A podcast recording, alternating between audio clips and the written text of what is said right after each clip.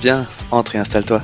Bienvenue au Café du Market. Je suis Axel Kaetka, freelance en inbound marketing B2B et on est ici entre nous. Alors prends le temps d'une petite pause et débrief avec nous les méthodes de base comme les dernières tendances marketing en compagnie des meilleurs experts du sujet. Inbound marketing, demand gen, création de contenu, branding, SEO. Tout va y passer pour que tu puisses reproduire chez toi ce qui marche le mieux pour les autres. Si le podcast te plaît, n'hésite pas à le partager à tes collègues en me taguant sur LinkedIn ou en laissant 5 étoiles sur Apple Podcast. Et maintenant, détends-toi, prends ta boisson préférée. Et surtout, si tu entends une discussion intéressante, serre-toi, c'est offert par la maison. Pour ce podcast, j'ai l'honneur d'être soutenu par ma solution de marketing automation préférée, Cepledi. Si je t'en parle, c'est parce que je l'ai utilisé à titre pro et que j'en ai été pleinement satisfait. On le sait quand on fait du marketing automation, ce qui est compliqué, c'est d'entretenir constamment des workflows de nurturing et de les mettre à jour avec de nouveaux contenus. Là où Pledzi est très fort, c'est qu'ils ont développé une campagne intelligente qui est capable de pousser automatiquement le bon contenu au bon moment à la bonne personne, en fonction de ses centres d'intérêt et du stade de maturité du lead. Qui ne gâche rien, c'est qu'ils ont une équipe au top avec un service CSM dédié qui est là pour t'aider à mener à bien ton projet. Mais assez parlé, passons à l'épisode. Bonjour à toutes et à tous et bienvenue pour ce nouvel épisode du Café du Market. Alors aujourd'hui, on va parler d'une tactique marketing que j'aime beaucoup parce qu'elle permet de toucher euh, une audience très large sans forcément consacrer des millions de budget euh, en ads. C'est le co-marketing. Pour parler de ce sujet, je suis avec Marie Lyon, qui est Head of Marketing chez Livestorm, qui a bien pensé le sujet et qui va donc nous aider à y voir un peu plus clair. Bonjour Marie. Bonjour Axel, merci beaucoup pour l'invitation. Bah écoute, ça me fait très plaisir de te, recevoir. Merci à toi d'être là. Donc je l'ai dit, tu es Head of Marketing chez Livestorm, mais euh, bon, tu as un, historique un petit peu plus large que ça. Est-ce que tu peux du coup te présenter en quelques mots? Oui, bien sûr. Euh, donc euh, voilà, effectivement, Marie Lyon, Head of Marketing à Livestorm. Livestorm que j'ai rejoint en septembre 2020 et mon équipe gère principalement tout ce qui touche au top of the funnel. Donc tout ce qui touche au RP, SEO, marketing de contenu, réseaux sociaux, campagne de génération lead et donc du coup co-marketing. Et puis au-delà de ça également, euh, à la toute fin du funnel, on a également une partie sur euh, le customer marketing, le marketing pour les clients. Donc Livestorm est une société française euh, qui offre une plateforme d'engagement vidéo pour organiser à la fois des webinars et des réunions en ligne. Rentrons dans le, dans, le, vif du sujet déjà, parce que je l'ai dit vaguement euh, en, introduction, donc on parle aujourd'hui on va parler de, co-marketing. Est-ce que c'est pas forcément clair pour tout le monde? Tout le monde ne pratique pas euh, toujours ce type d'action. Donc est-ce que tu peux nous expliquer en quelques mots euh, ce que tu entends déjà toi par, co-marketing? Il y a parfois une confusion, je trouve, entre le co-marketing et le co-branding. Le co-marketing, c'est pas du tout du co-branding, même si on, donc le but du co-marketing, c'est de s'associer avec une autre entreprise, une autre marque, pour créer du contenu en commun. Donc, contenu, ça peut être webinar, événements, e-book, livre blanc, rapport, etc. Euh, mais le, vraiment, le but final du co-marketing, c'est de générer des leads. Et donc, du coup, ce contenu, il va être mis euh, derrière un formulaire sur une page de destination. Et le but, c'est voilà, de capturer grâce à ce formulaire euh, des contacts, des prospects qui vont être soit envoyés avec l'équipe, à l'équipe sales euh, pour qu'ils puissent être travaillés, ou bien être enrôlés dans un processus de lead nurturing pour euh, voilà les faire parvenir à maturation, les faire sign up, euh, les faire prendre un, compte et puis euh, à la fin finalement générer du MRR. Donc voilà, même s'il y a cet aspect de voilà de partenariat avec une autre marque, le but final du co-marketing c'est de générer générer des leads. Ok, d'accord. Et donc, quand tu le définis un petit peu par opposition au, co-branding, alors du coup, pour mm-hmm. qu'on comprenne bien, le co-branding, du coup, tu le, tu le définis comment par rapport à ça? Bah, le co-branding, si tu veux, bah, moi je vois le co-branding comme voilà s'associer avec une autre marque dans le but de euh, voilà dans un but essentiellement de, de visibilité, d'awareness. Donc voilà, par exemple, on peut penser au guest blogging, on peut penser peut-être à une action euh, sur les réseaux sociaux ensemble ou euh, euh je sais pas une action qui peut-être la création d'un contenu ensemble, mais qui n'a pas cette logique vraiment de, de génération lead qui est vraiment particulière selon moi au co-marketing. Ok, d'accord. Donc c'est vraiment euh, sur la finalité. Donc ça va être mhm. effectivement l'idée de, de bah, du coup de faire un partenariat autour de la création d'un contenu qui a vocation à générer des leads.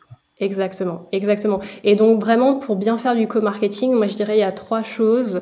Euh, donc la première, bah, c'est d'avoir un partenaire finalement qui vise la même audience. Donc euh, si je prends un exemple, si euh, voilà, disons que moi je travaille dans une entreprise qui vise des marketeurs euh, dans des entreprises, dans des dans une entreprise dans des grands comptes, ça sert à rien de m'associer avec une entreprise qui va aller viser des des personnes dans un service RH, dans des SMB. Donc vraiment voilà, la première finalité, enfin la première, le premier objectif euh, en tant que dans la recherche d'un partenaire co-marketing, c'est vraiment voilà avoir un partenaire qui cherche la même audience.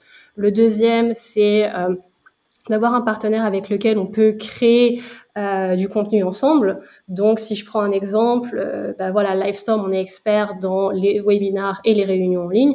Par exemple, il y a quelques mois, on s'est associé avec Mention, donc le logiciel de monitoring des réseaux sociaux, pour chacun, enfin pour trouver et on a essayé de trouver ensemble une thématique qui met en avant nos deux expertises. Et on a du coup on a créé un contenu, un webinar euh, sur euh, qui permettait d'expliquer à nos deux audiences comment utiliser les réseaux sociaux lors de la mise en place euh, d'événements en ligne. Et donc c'était particulièrement intéressant pour nos deux audiences parce que nous on parlait de ce qu'on savait faire le mieux et Mention parlait, parlait de ce qu'ils ce savait faire le mieux. Et donc du coup on a vraiment comme ça un contenu de qualité qui parlait finalement aux deux audiences. Et euh, le troisième point, du coup, c'est euh, d'avoir un partenaire qui puisse générer suffisamment de leads. Donc, si mon objectif euh, pour ma campagne de génération de leads, c'est de générer, on va dire, 500 leads dans un dans la dans le premier mois de la campagne, euh, il faut vraiment que je fasse très attention et que je pose les bonnes questions à, mon partenaire et que je m'assure que vraiment il va pouvoir au moins générer autant de leads. Sinon, il y aura vraiment une déception. Si mon objectif c'est de générer 500 leads et que mon partenaire va en générer que 50, forcément, euh, euh, l'objectif de la campagne ne sera pas forcément rempli.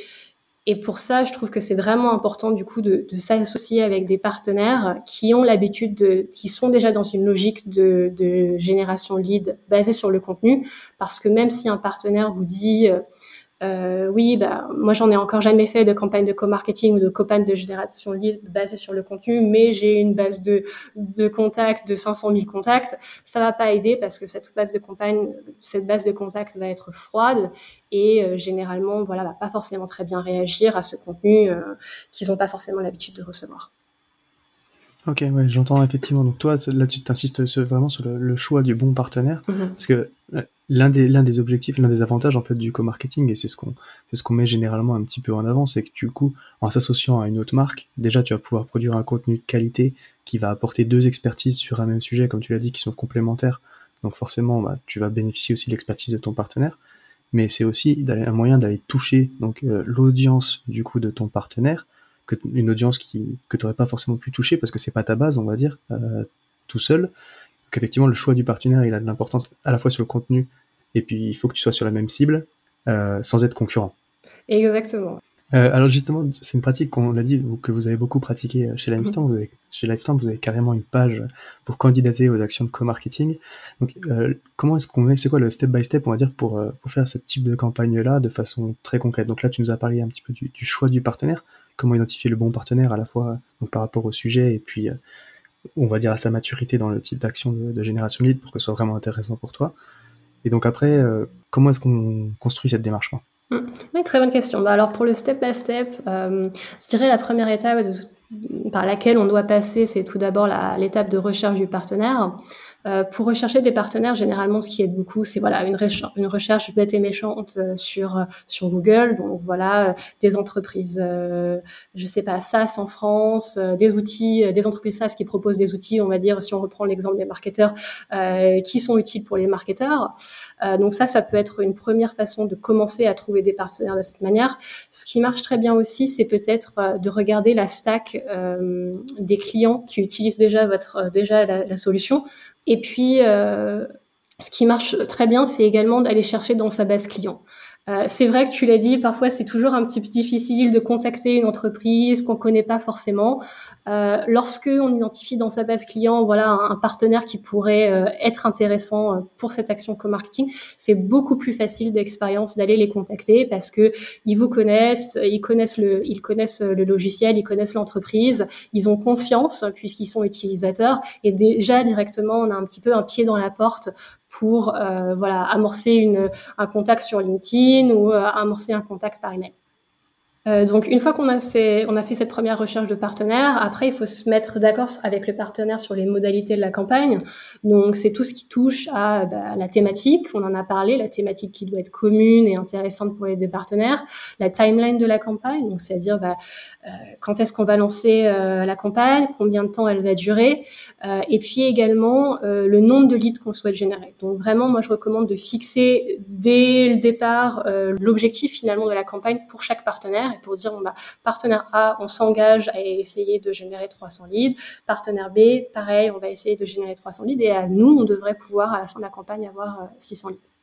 Et ça, pour que ça soit bien fait, moi, ce que je recommande, c'est de faire euh, finalement un, petit contrat euh, contrat, c'est peut-être un, mot euh, assez grand, mais on va dire un, accord, un accord en tout cas qui définit vraiment euh, tout ce qu'on a discuté dans des emails, dans des réunions en ligne, pour que ça soit vraiment mis noir sur blanc et ça, ça officialise un petit peu les choses. Et puis si jamais parfois il y a un petit peu des difficultés avec le partenaire qui génère pas son, enfin génère pas ses leads, qui remplit pas les objectifs, qui repousse un peu les les, les, deadlines, bah, ça permet de dire bah oui mais on s'était engagé sur ça, ça c'est pas que passer dans un email mais euh, voilà, on a fait un petit Google Doc, on a posé notre signature, donc voilà, ça permet quand même de bien poser les bases euh, et que tout le monde soit d'accord euh, dès le départ.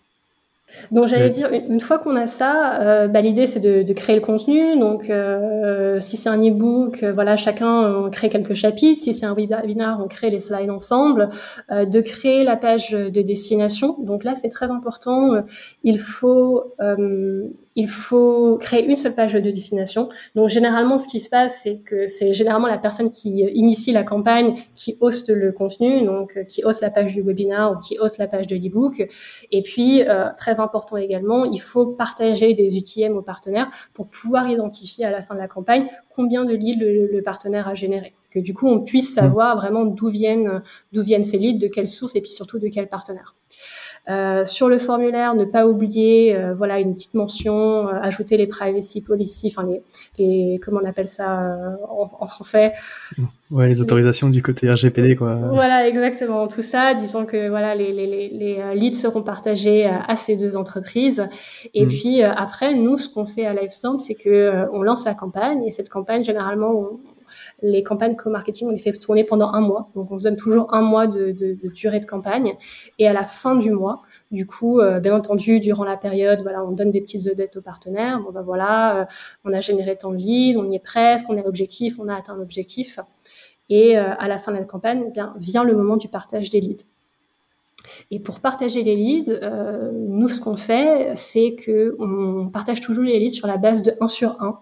C'est-à-dire que, euh, imaginons que mon partenaire a généré 300 leads. Moi, Livestorm, je vais leur donner leurs 300 leads que je peux identifier grâce à, ces, à mes, aux UTM. Aux UTM. Mmh. Et en plus de ça, je vais leur donner 300 euh, leads générés par Livestorm. Donc ça fait, c'est vraiment intéressant parce qu'au final, au, au, final, pour le partenaire, ça lui fait 600 leads. Et donc du coup, il a, il a il a réussi à générer d'autres leads qu'il n'avait pas forcément dans sa base de, données. Euh, mais je vais pas lui donner plus finalement parce que ce qu'on a remarqué, c'est que bah, parfois de, partager tous les leads c'est intéressant, mais euh, parfois ça, ça, ça, ça, crée finalement un petit peu une contrainte parce que le partenaire veut dire, certains partenaires vont se dire bon bah voilà, je sais que je vais avoir toutes les leads, forcément je vais pas aller jusqu'au maximum de la promotion. Et ça, ça permet vraiment un petit peu de créer une balance finalement et de se dire bon bah voilà, on, on, partage autant ce que le autant que ce que le partenaire m'a rapporté. Ah, c'est intéressant ce que tu dis parce que effectivement, alors moi j'ai mené euh, comme ça aussi quelques campagnes, euh, des événements on va dire où j'étais le plus petit si tu veux du coup mm-hmm. au niveau au niveau entreprise donc j'avais pas mis en place, mais comme j'étais à l'initiative, on va dire, parce que des fois, on n'a pas forcément le volume de base ou les moyens des partenaires avec lesquels on va aller. Donc, c'est difficile de s'engager sur un 1 pour 1, tu vois, en, en, nom de marketing. Mais par contre, tu peux avoir des idées, tu vois, de, de contenu un petit peu différents. On avait organisé des événements, pareil, sur des formats un petit peu différents. Donc, les, les partenaires étaient contents de participer parce qu'on avait eu la bonne idée. Par contre, on avait mis en place un engagement, un engagement de moyens. En fait, si tu veux, avant, où on s'était dit que effectivement chaque partenaire dans la promotion, devait faire ça, ça, ça, ça, ça auprès de sa base, en publicité, en publicité sur les réseaux sociaux, machin. Et à la fin, on partageait les leads, euh, mais parce que chacun s'était engagé de la même façon. Je trouve que c'est aussi une, autre façon quand tu es peut-être un petit peu plus petit, que tu peux avoir peur de pas avoir forcément les moyens, tu vois, d'attaque de, ton partenaire, bah peut-être que s'engager sur un nombre de leads, c'est peut-être un petit peu compliqué parce que vous n'avez pas les mêmes armes. Par contre, vous aurez mis les mêmes efforts et puis tu as eu l'idée, donc ça fait aussi une petite compensation, on va dire, pour ton partenaire. Exactement, oui, c'est un très bon moyen. Et bien, et si on est dans la dans la logique, ça arrive. Hein, si on est dans la logique où on contacte un partenaire qui est bien plus gros, on peut se dire bon bah voilà, au lieu de euh, moi j'apporte peut-être un peu plus de contenu que vous, et donc du coup je contribue mm. peut-être un peu différemment. Et puis par contre, je te rassure, si euh, si euh, les, les objectifs ne sont pas atteints, bah c'est pas la mort. Hein. Mais effectivement, l'important c'est de que le partenaire montre bah voilà, j'ai fait tout ce que je pouvais, j'ai j'ai envoyé un email à ma database. voilà, parfois peut-être ça arrive. Hein, ça prend pas, mais au moins de montrer effectivement bah, voilà, qu'on a essayé et que euh, bah, on a mis euh, tout en œuvre pour que, pour que ça fonctionne. Je trouve que ton idée, du coup, effectivement, du, du 1 pour 1, on ne partagera pas forcément tout. Bah, c'est aussi une façon, mine de rien, enfin, c'est intéressant, du coup, pour équilibrer aussi ces échanges-là. C'est une autre façon de faire qui est, qui est pas mal aussi, qui est intéressante. Ok, ça marche. Bon, écoute, comme on, est entre nous et puis qu'on s'approche de la fin de l'interview, là, c'est vrai que quand on partage des bonnes pratiques, euh, souvent les auditeurs, on a l'impression que tout est tout rose euh, parce qu'on partage ce qui marche, quoi. Euh, mais forcément, dans la vie d'un marketeur, c'est pas tout rose. C'est quoi le, truc, le, le challenge auquel tu as été confronté? Qu'est-ce qui t'a peut-être le plus, à un moment, posé, posé des difficultés dans ta carrière? C'est une bonne question. Alors, Bon, je dirais que quand, euh, si j'ai un qui me vient en tête, un, gros challenge euh, qui s'était posé à moi, donc c'est quand j'ai rejoint Livestorm en septembre 2020. Bon, il y avait plusieurs objectifs. Un des objectifs, c'était aussi de repositionner l'entreprise. Pourquoi? Parce que bah, en 2016, Livestorm, quand ça a été conçu, c'était essentiellement un logiciel de webinar.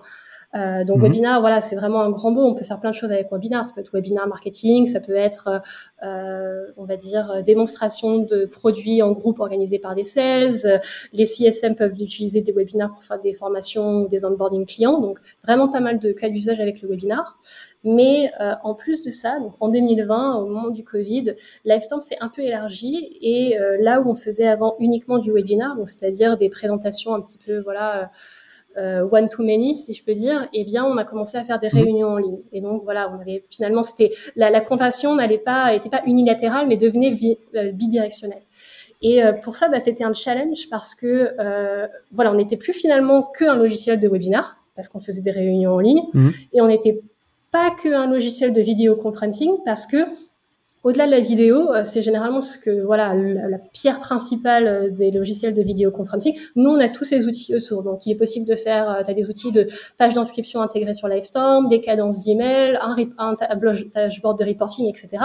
Et donc, finalement, on n'était mmh. pas euh, on va dire, bien représenté dans aucune des deux catégories et ça nous ça nous desservait en fait. Et euh, mm. du coup, de ça, euh, on a créé notre propre catégorie. Euh, voilà, maintenant, on présente Livestorm comme une plateforme d'engagement et vidéo, une vidéo engagement platform. Et d'ailleurs, il y a voilà, certains, certaines entreprises dans l'industrie ont commencé à reprendre ces termes. Donc, ça fait très plaisir dans leur communiqué sur leur site web. Mais c'est vrai que ça a vraiment été un challenge parce que, bah, voilà, comment on change ça Ça a pris plusieurs mois. Euh, mais bon, voilà, on a commencé à trouver une solution. Forcément, c'est un processus qui se passe sur le long terme, mais, euh, mais voilà, c'était pas mal, pas mal de réflexions euh, pendant plusieurs mois sur, sur cette thématique. Ah, c'est clair, c'est, c'est un énorme enjeu ce dont tu parles quand, quand, tu commences à atteindre un certain stade de maturité, et puis que tu développes un petit peu ton offre et que tu rajoutes du coup des briques aussi. Comment est-ce que tu, tu, crées une cohérence dans, tout, dans ces options-là pour, bah, pour, bah, pour être cohérent tout simplement dans tes messages C'est un sujet difficile et qui en même temps, euh, bah, c'est, ça a énormément d'impact derrière sur toute ta communication. Donc euh, c'est un sujet crucial. Quoi. Super intéressant. Euh, ok, si en, deux mots, euh, pour conclure là, de, de tout ce qu'on s'est dit, euh, pour un marketeur qui voudrait se lancer dans, dans le co-marketing, ce serait quoi le point clé à retenir de, de notre échange?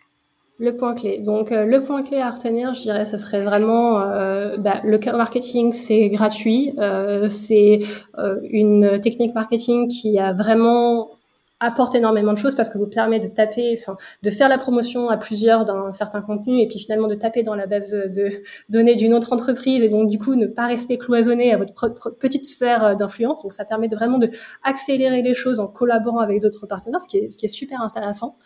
Et puis peut-être pour nuancer, donc voilà, le co-marketing ça ne coûte rien. En tout cas, on peut toujours rajouter du pay derrière, mais en soi ça ne coûte rien. Mais je pense que ça a quand même des coûts en termes, non pas forcément en termes d'argent, mais en termes de ressources. Faut pas le négliger. On en a parlé. Il y a pas mal d'étapes pour mettre en place une campagne co-marketing.